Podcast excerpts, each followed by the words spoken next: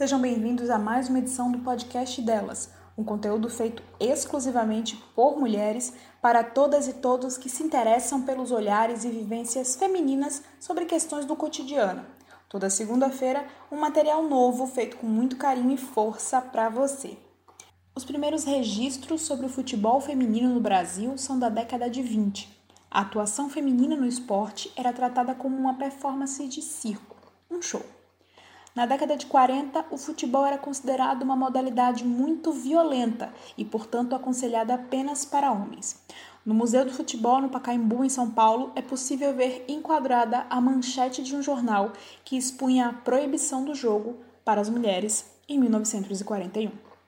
O texto do decreto-lei dizia que mulheres não deveriam praticar esportes que não fossem adequados para sua natureza. Em 65, há um novo decreto reforçando a proibição e citando expressamente o futebol como um esporte inadequado para as mulheres, que ainda praticavam de maneira clandestina nas periferias. Só em 79, essa proibição acabaria. Perto de completar 40 anos de regulamentação, despontamos com muitas personalidades marcantes no esporte, como Pretinha, Elane, a primeira a marcar um gol pelo Brasil em um Mundial Feminino, e mais recentes como a Rainha Marta, seis vezes a melhor jogadora do mundo, mostrando que os homens pouco conhecem acerca da nossa natureza. Meu nome é Natália Mitchell, eu sou jornalista atualmente no sul da França e hoje eu viajo para São Bernardo do Campo, São Paulo, para conversar com Luísa Fraga. Ela é formada em Relações Públicas e atualmente trabalha como social media de um importante clube brasileiro. Luísa, seja muito bem-vinda ao nosso podcast. De forma esmagadora, todas as áreas que envolvem futebol, desde os gramados, as diretorias dos clubes, treinadores e comunicação, é composta por homens. Até nas conversas informais sobre o tema, a opinião das mulheres é rechaçada ou ridicularizada. Como é falar sobre futebol profissionalmente sendo mulher? Oi meninas, muito obrigada pelo convite e pela oportunidade de eu poder falar sobre a minha visão do futebol, tanto como profissional como torcedora. Olha, dentro do clube eu não tenho problema em relação a exercer a minha função. Eles sabem da minha capacidade, eu acho que isso tem em vista também toda a etapa do processo de contratação. É, eu nunca tive problema nenhum em ridicularizar, em menosprezarem a minha opinião. Acho que a parte mais difícil mesmo é a torcida em si, a primeira vez que eu fui exposta à torcida que perceberam que uma mulher fazia parte da equipe de comunicação do clube foi muito difícil. Eu lia comentários absurdos, é, surreais, que, que me machucaram muito. No começo foi até um pouco difícil eu tentar me adaptar a isso.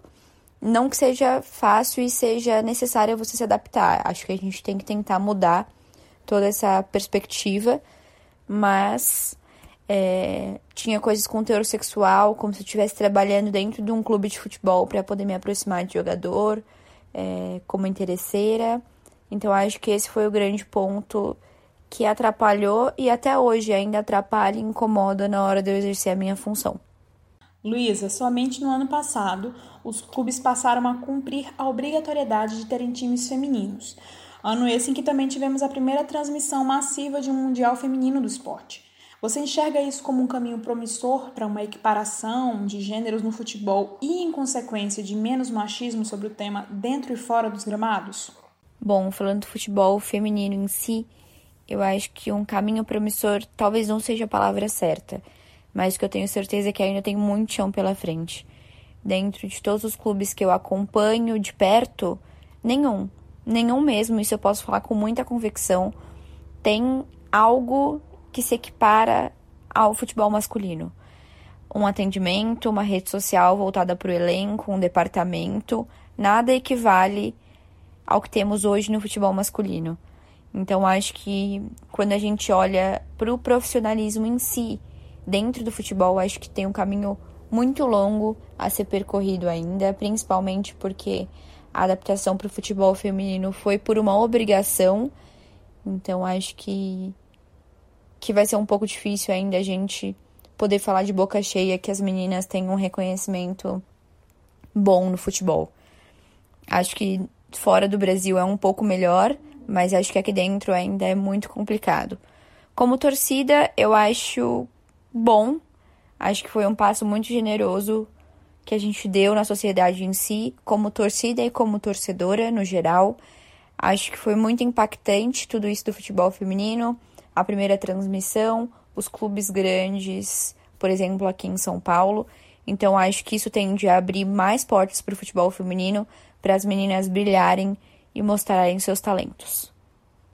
Mas acho que em resumo de tudo isso, desses três pontos de vista, como profissional, torcedora e o que eu consigo analisar do futebol feminino também, é que a gente ainda vai trilhar um longo caminho. Espero que juntas, espero que o trabalho que eu faço hoje, as coisas que eu passo hoje, sirvam de exemplo para outras pessoas também, para as meninas não desistirem, para elas se espelharem, eu recebo muito comentário positivo nas minhas redes sociais de torcedoras que sabem o que eu tô fazendo e ficam muito felizes, falam que é muito legal ter uma menina por trás disso tudo.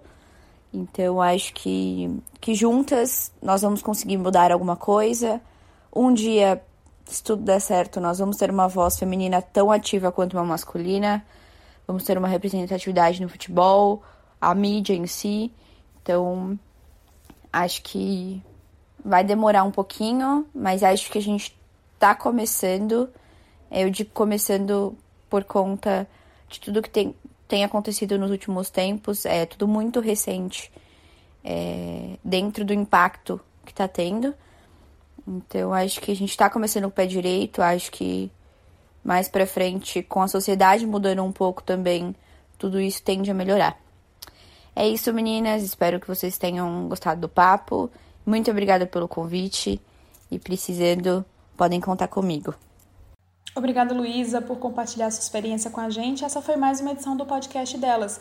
A indicação de hoje é que a gente conheça o perfil no Instagram Bendito Seja o Futebol, com crônicas esportivas feitas por mulheres. O link para encontrar a Luísa nas redes sociais está no nosso box de informações, bem como o link para a nossa indicação.